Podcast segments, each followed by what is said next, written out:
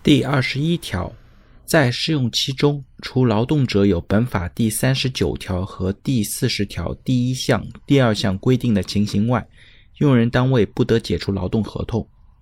用人单位在解除劳动合同时，应当向劳动者说明理由。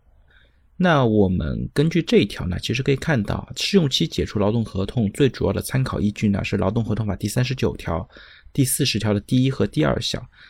比方说，在三十九条里边就规定，如果劳动者在试用期内被证明不符合录用条件的，用人单位呢是可以单方解除的；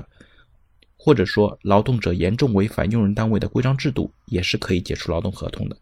那第四十条的第一项和第二项呢，分别是医疗期的解除和不胜任的解除。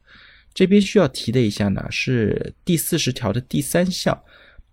劳动合同订立时依据的客观情况发生重大变化的，并没有包括在在试用期里面可以解除劳动合同的范围之内。